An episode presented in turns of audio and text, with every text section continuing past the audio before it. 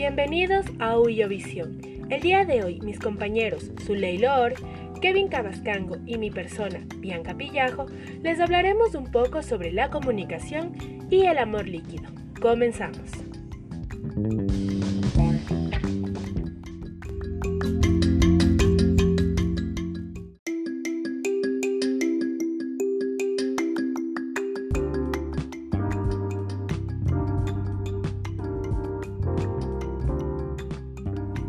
Dentro de la caja de herramientas de la sociedad.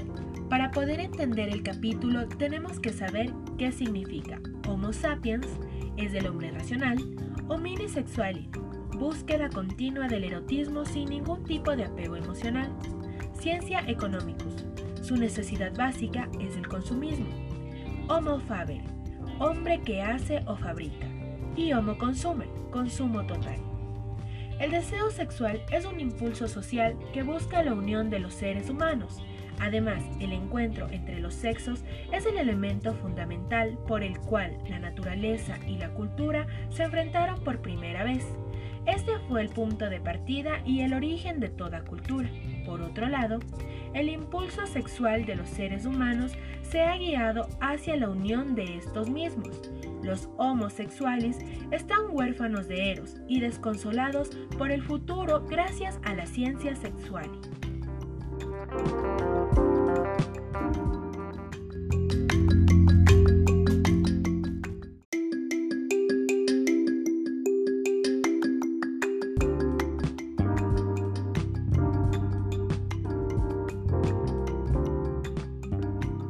Comunistas en venta. Las comunistas son los conglomerados de personas de diferentes culturas que se mantienen vigentes gracias a la habilidad humana para vivir en riesgos y aceptar responsablemente sus consecuencias.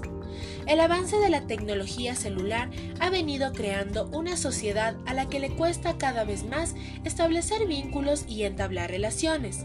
Gracias a los celulares, los seres humanos se pueden separar de una multitud que no es tolerada. Además, permite mantener contacto entre quienes están a distancia y son una forma de distinción entre las personas.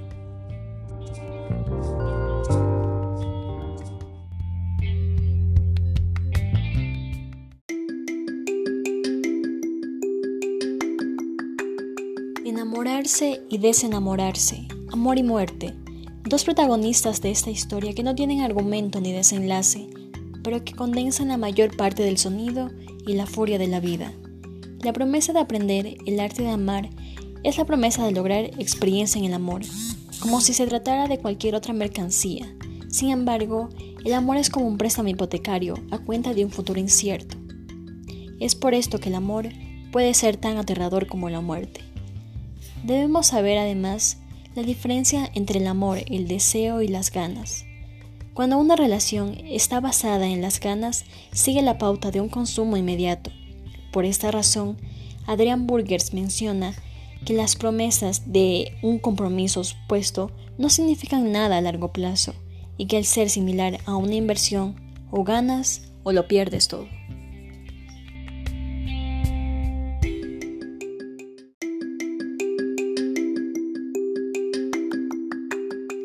La unión desmantelada. El fantasma de la xenofobia sobrevuela el planeta. Los individuos, exhaustos por la seguidilla de interminables exámenes de actitud, buscan a quien culpar de sus padecimientos y tribulaciones. Estos son los llamados extranjeros. Las sociedades occidentales contemporáneas tienden a ignorar o eliminar aquellos grupos que no logran integrarse a la dinámica globalizadora. En esta dinámica, los derechos humanos son abstracciones que no protegen a las personas. La institucionalización y la práctica efectiva de los derechos pasa por la protección de estos por parte del Estado. Sin embargo, la erosión de las soberanías nacionales en la nueva globalidad hace inocua la capacidad del Estado para proteger los derechos o en otras ocasiones les presta argumentos para violarlos. En el fondo, el drama de los derechos humanos es el de la deshumanización de los que son diferentes y la inhumanidad de quienes los deshumanizan.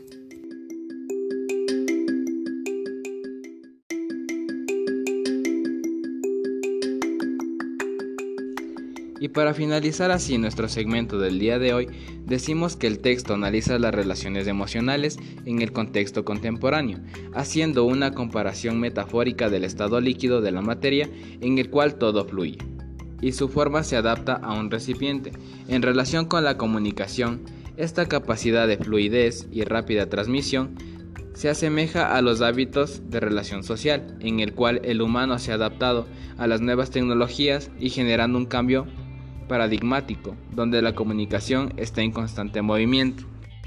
Este cambio no quiere decir que se ha desaparecido nuestros sentimientos y formas de expresar nuestras emociones, simple y llanamente se ha transformado en lo que no sea lo correcto. Para algunos, existirán y modificarán siempre, dependiendo de la situación histórica y el avance digital en la que se encuentran.